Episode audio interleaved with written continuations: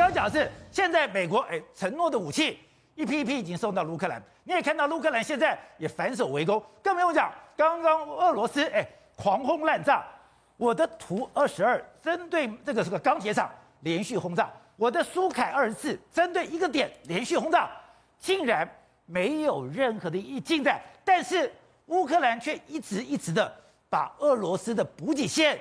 给炸掉了，没有错，俄罗斯的后路既然被断了啊！我们其实从这地图其实看得很清楚，俄罗斯的后路被被乌克兰特种部队断了。这个图看得很清楚，其实这个所谓半岛，其实就是所谓克里米亚的半岛，对不对？克里米亚半岛以东是直接是跟俄罗斯接壤的，以北是跟乌克兰，其实马利波还有赫尔松这边接壤的。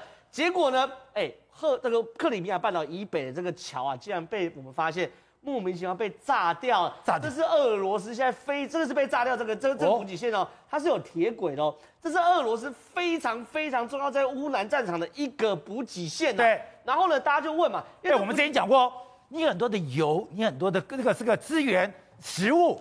是从克里米亚送到乌东战场的，对，因为你不可能通过说空域，一你没有飞机，第二你运输机进来进来一百趴会被所谓的支援飞弹打下来嘛？结果呢，竟然被断了后路，所以变成了现在在马利波跟赫尔松的俄罗斯军队哦，明天的粮食跟弹药都不见得有啊。那大家就会问，到底是哪样的部队去把这个所谓的呃这个克里米亚半岛这么重要的补给线的这个桥跟铁路炸掉？原来是乌克兰最神秘的 SSO 的特种部队。这个特种部队，我讲结论，它是集苏联特种部队格鲁乌以及美国绿扁帽部队的两家之长而合二为一的 SSO 特种部队，真的非常非常厉害。所以我的基础是受到了俄罗斯的格别乌的这个基础训练，可是我现在受的训练是绿扁帽的。对，我先这样讲，因为呢，这个 SSO 的特种部队，它其前身就是。苏联格鲁乌特种部队驻乌克兰的特别行动单位，所以它的所有的训练都是由格鲁乌特战队来训练的。那格鲁乌特战队其实就是训练敌后破坏、侦察跟打击嘛，对不对？好，那后来二零一四年克里米亚危机之后呢，美国不是大规模帮乌克兰重新训练他的军事吗？乌克兰第一个就把这个 SSO 的特战部队送到美国去给绿扁帽去做协训，给绿扁帽协训之后呢，他是在二零一九成为第一个被北约特种部队认证的非北约特种部队国家，他是可以跟北约长期一起执行特种部队行动的。而且呢，过去因为乌东战场一直都有发发生冲突，对不对？其实从一四年、一五、一六、一七、一八、一九都有那种小规模零星的冲突。这支部队是长期被派驻在乌东战场前线第一线跟俄罗斯打仗，哦，所以手上是有鲜血的。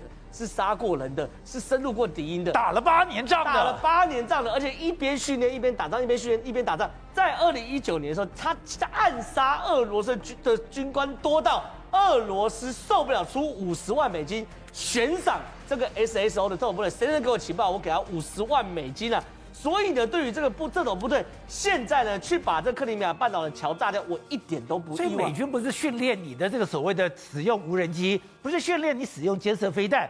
连特种部队都训练了，应该是这样讲。这个特种部队其实就是美军训练完的种子教官，他会散到下面去教大家。所以我们在这种战争中，我们看到那很多类似这种画面，就是有空拍机加上精准打击，它背后全部都是 SSO 的影子啊，包含了敌后的这个所谓的破坏，然后通讯器材的破坏，然后我们发现很多俄罗斯的电子线莫名其妙抛锚在这边。都有这个 SSO 的特战部队的影子，甚至呢，还有一个画面在哈尔科夫这样，他们原本哈尔科夫有一整列的这个补给车，忽然开到一个桥下面爆炸了，这个桥下面呢，会被发现埋了 TNT 炸弹。哦埋了 TNT 炸弹之后呢？哎，是谁做的？又是这个特种部队做的。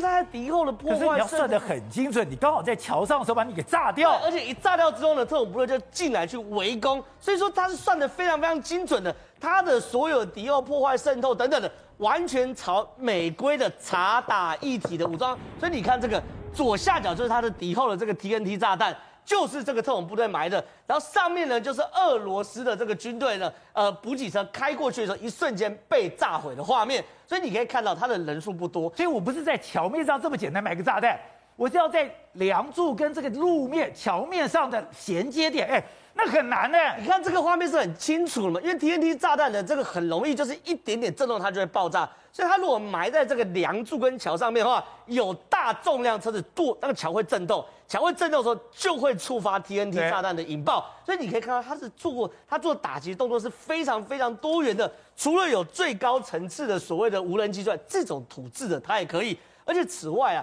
俄罗斯呃乌克兰现在啊，哎，他的军援真是越打越多，而且英国对他的这个协助是越来越强啊。英国我对我们之前不是讲说英国说要支援这个硫磺飞弹吗？硫磺飞弹，我们说这是所谓的欧洲版的地狱火，对不对？我那时候就觉得怪，因为我们看硫磺飞弹，其实它大部分是这个所谓的飞机或者是直升机射出去。你看这个，可是没想我今天才搞懂，他们说要特别英国特别要帮乌克兰改装车用版本的硫磺石飞弹啊，所以呢，这才能在乌东战场用。我这样就解释得通了嘛？你英国武器怎么可能装到这个这个苏联制的直升机上面？对可是如果变车载版的话，那就完全说得通。而且也是英国为了乌克兰特别做一个改装动作，对，特别做改装，所以已经是大家把最好武器全部压过去。然后呢，刚刚在谈嘛，大家在争这个霸权，对不对？英国最新的派了八千名英国士兵跑去东欧去做演去做演训，这是冷战后最大最大的军事布局。所以不管是德国，甚至是法国，甚至是英国，都在抢食这个。后战争时代的霸主。好，所以你最近写了一本书《抓住强势股》，对，还有强势股可以抓吗？而且应该这样来说啦，今年发生的事几乎是我们这辈子很难很难看到的，特别对经济的影响。第一个，俄乌战争来说的话。你什么时候看到所有原物料因为这样子的状况全部在大涨了？俄乌战争一打之后，你看石油往上飙升，天然气往上飙升，然后俄罗斯跟乌克兰刚好又是黄豆、玉米、小麦的重要生产地方，全部都飙升。然后俄罗斯又是这个钢铁还有煤矿的大厂，所以全部都在涨。这个你以前不会因为一场战争打了全部所有原物料，原物料大涨，几乎都没有在这样的状况。另外一个什么疫情封中国封城成这个样子，我们过去也。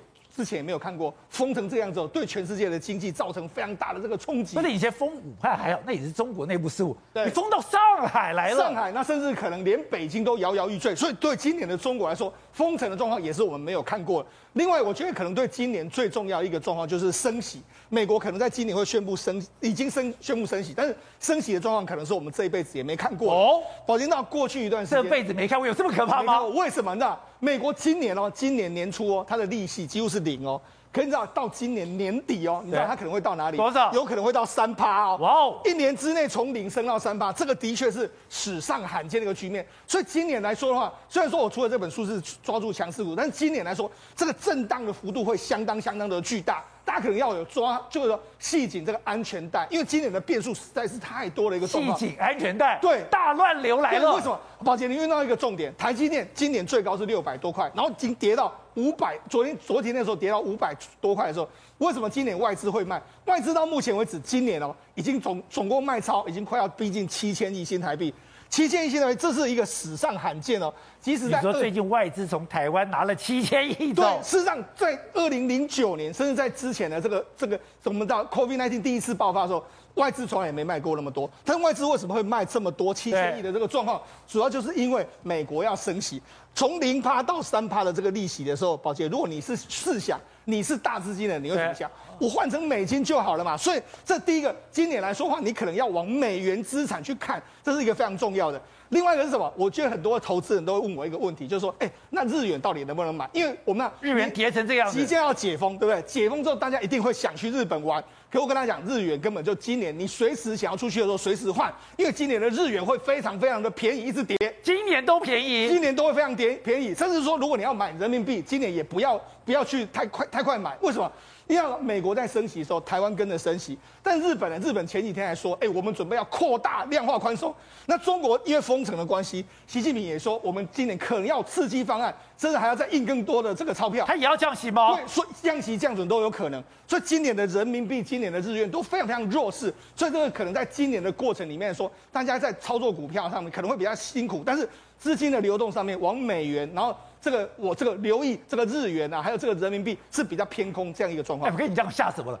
现在如果这样通膨这么可怕，是通膨这么可怕的状况下啊，我的钱就越来越薄。对我的钱越来越薄，那我就要放。我说我现在放什么都不对，那我要放哪里嘞？而且我刚才讲到了，现在来说的话，是美元资产是一个最好的这个标的。另外一个说，如果以股市来讲的话，我觉得现在的科技股，那中国不是在进行一个封城吗？对，中国封城的时候，今天苹果来说了一件事情，苹果公布的财报是相当优利，但是他说下一季的这个营收可能会减少四十到八十亿美金，因为封城的这个关系。对，所以呢，事实上对电子股来讲，今年可能会压力非常巨大，一直到可能中国完全解封之后，电子股的压力才会比较舒缓。但是你说台湾有没有什么值得留意？当然有啊，我们今年台湾一定是、啊、大家都很担心。我们前几天不是说已经到了限电边缘吗？是。所以呢，那些跟电力相关，包括什么风力发电、太阳能发电，这个今年大家都可以多加留意了。好，黄先生，对我们小老百姓来讲，哎，当然乌俄这个战争非常重要，可是你已经影响到我的经济，影响到这个通膨，更可怕。对台湾来讲，这个 COVID-19 今天。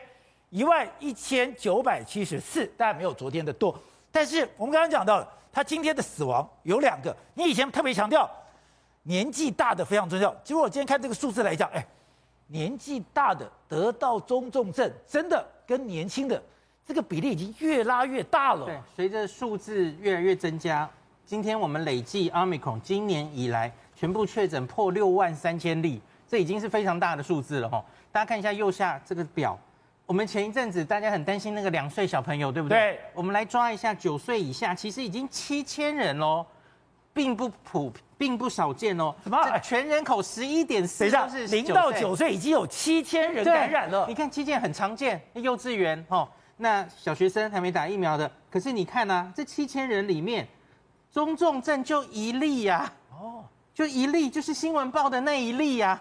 所以我觉得大家真的不需要太担心小朋友，可是你们继续往下看，你会继续为家里的老妈妈担心哈，触目惊心。你看，而且你看，进到五十就开始两位数了，没错，六十、七十、八十、九十是越来越多了。所以我就一直跟大家说，你要我一定切一个年龄，我会切五十岁。很多国家资料大概都这样，而且是，所以我也是危险区，对我也接近危险区，就十岁、十岁，好，而且它其实不是等比的。你看它那个风险其实越来越高了。我们看一下中重症呢，占该年龄的比例，这个第四行，对，你可以看到七十岁以上又破二了，对，然后再来就是二点一三、九点二七、十四点八，九十岁就十四点八，非常高。那现在我们是还只有九例死亡，这个其实还很少，对，我们压得很低，现在死亡率是压在万分之一，这个比纽西兰还低，可是。其实常常提醒大家，第一个，这个死亡是落后指标，是这些人可能有一些还需要一点时间走到重症去。那有我们看整体，今天也可以看到这个年龄分布哈。你看，其实老人家相对没有那么多。对，你看六十岁以上，六十岁只占全部确诊的七 percent 而已，七 percent，四千多人确诊。然后七十八十其实都凤毛麟角，一点零。我觉得这些老人家其实现在躲好躲满了哦。他们我也赞成这样，就是现在开始，因为不要出门，疫情严重，你自己恢复去年五月那个你那个防疫的强度。对，呃，没打疫苗的更是要躲好，有打疫苗的当然还是要注意一下。那我觉得接下来的重中之重一定是这一些重症，会不会因为我们医疗那个人数越来越多，影响到医疗，然后让这些重症的人没有办法及时救助？可以，你刚才讲一个重点就是你现在的医疗量能。嗯，现在我们看到我们的政府的原则是说。你如果是轻症，你就回家；中症你才到的医院。可是我们看到你现在六十岁以上，我们才发现呢，最近有几个案例，你只要六十岁以上，甚至五十岁以上，你变化非常快啊，看起来你的血氧浓度也正常啊，你也没有肺炎迹象啊，可能你的心跳比较快，你的体温比较高。可是你到医院好一点，就叫你回家。回家以后没有多久，他马上病情就出现一个非常快的反转了。呃，这应该是苏医师 PO 的一个案例嘛？对。然后，可昨天基隆那个也是这样子啊。对。今天那个罗富有回答，因为我跟罗富看到的状况差不多，因为我们目前其实中重症有一些案例了嘛，吼，他看到就是从发病开始，对，到转急转直下，多半的我们要看大数据了，你不要只看一两例就被吓到，就跟那个两岁儿一样，吼，多半的人还是会经历一个以前的病毒看起来是七天，Omicron 可能会快一点点，因为它繁殖比较快嘛，也许是五天你就会走到重症。所以一般的人不会，哎，才刚刚发病，而一两天忽然就崩掉，这个应该是少数了，所以大家不需要太担心。那他会有一个时间差的，你知道，对对所有的家属来讲，那是很可怕的事情啊。对，所以我们其实真的是，我觉得哪一些人需要住院？对啊，哪一些人不能把它摆在家里？那我们现在主要依赖的，其实主要是六十五岁以上，然后有没有慢性病转重症的风险因子？那这个东西同时也是药物的给付条件。嗯，所以这种人要提早让他在有症状前五天及时给予药物，这个很重要。那另外一个是，我们也会担心，我们台湾是不是太紧张了？因为看到韩国下个月他不用戴口罩了，我们看到丹麦，哎，你连疫苗都不用打了。现在全世界真的真的准备。要跟这个 Omicron 共存了吗？这陆续都这样，而且马来西亚也是哦，就是大家都已经准备往前走了哈。可是大家都知道，这些国家都是撑过了 Omicron 的大浪之后，所以他们是他们现在要示范的是过了 Omicron 大浪下一步，这个是我们的下一步。那我们的大浪还没来，对，我们正要迎向嘛。所以，假如 Omicron 多半的人都已经得过之后，有抗体之后。那是不是就可以如同他们这样？诶，很多措施都取消了。那这个是学长姐又开始在前面帮我们示范，我们要先通过这个大浪才行。